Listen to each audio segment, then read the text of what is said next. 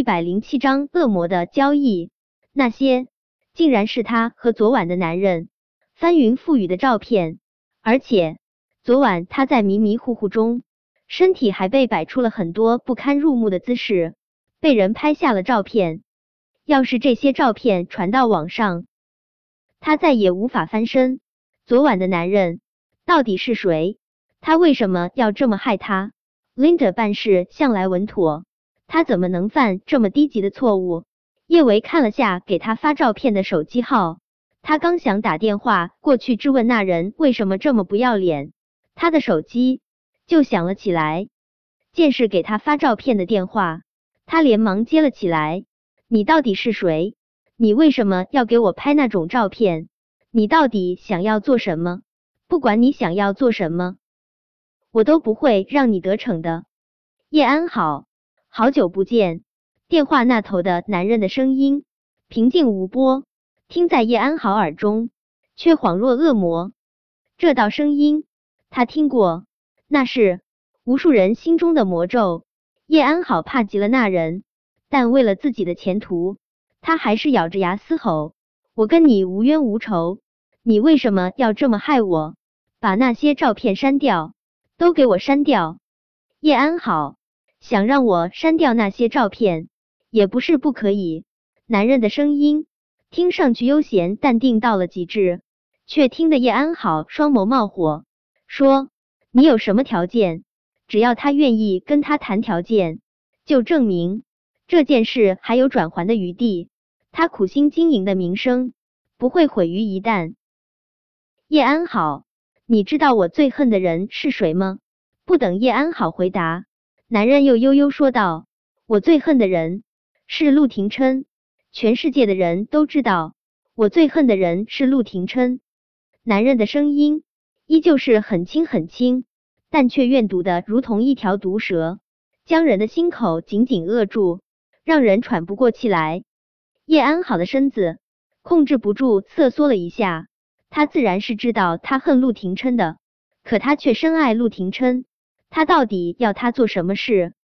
这种未知的不安让叶安好心中纷乱到了极致。他忍不住开口问道：“你快说，你到底要我做什么？我要你。”听着男人的声音，叶安好的整颗心都提了起来。他听到他阴恻恻说道：“我要你帮我拿到一件东西。最近陆廷琛在参与欧洲那边的一个招标，我要你帮我拿到他们的底价。”顿了顿，那男人接着说道：“叶安好，帮我，你没有别的选择。”叶安好死死的咬着唇，他没有立马说话，他的大脑飞速运转，他不想损害陆廷琛的利益。但他更在意自己的形象。陆廷琛本来就已经被叶维迷得团团转，在这场争夺中，他不占优势。若是再爆出他的这种丑照，只怕陆廷琛会彻底厌恶他。长长的指甲狠狠的将掌心的嫩肉刺破，就算是万劫不复，他也要踹走叶维，光明正大的站在陆廷琛身旁。好，我帮你。叶安好的眸中是破釜沉舟的狠意，但你也要答应我，这些照片永远见不得光。电话那头的男人优雅的勾了勾唇，但他不管表现的多么优雅，都遮不住他身上的阴森邪佞气息。成交，叶安好，我等你的好消息。挂断电话后，叶安好心中久久无法恢复平静，他看着自己的手机屏幕渐渐变黑。思绪混沌无边，叶安好从来不是安于现状的花瓶，他是一个有野心、有计谋的人。陆廷琛工作上的一些事，他也会想办法关注。他知道这个项目是汪铎主导的，底价自然也是在汪铎那里。汪铎轻轻念着这个名字，叶安好的唇角控制不住上扬。他和汪铎是有过不少交集的。他最初认识汪铎的时候，他还不是年薪千万的高级特助，而是一个愣头青小子。那时候的汪铎是对他倾慕的，奉之为女神的。他永远都无法忘记汪铎在知道她是那晚救了陆廷琛的女人后，脸上震惊与失落的表情。陆廷琛那样的男人太过高深莫测，高不可攀，他无法将陆廷琛掌控在手中，但他想要汪铎为他所用，轻而易举。叶安好唇角的笑意愈加灿烂。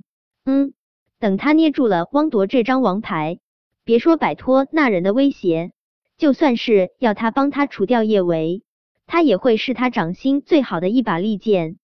叶安好对着镜子撩了下自己的大致波浪，低眉浅笑，风情万种。他的身上虽然依旧有未干的血痕，但这却丝毫无法损坏他的美艳气质。一昂头，天鹅颈完美无瑕，她依旧是万千宅男心中梦寐以求的女神，包括汪铎。满意的从镜子上收回视线，叶安好就拨通了汪铎的电话，他的声音带着令人沉醉的柔媚。汪特助，我有件事需要你帮忙，我们能见个面吗？叶维跟只无尾熊似的缠在陆廷琛身上，这一觉。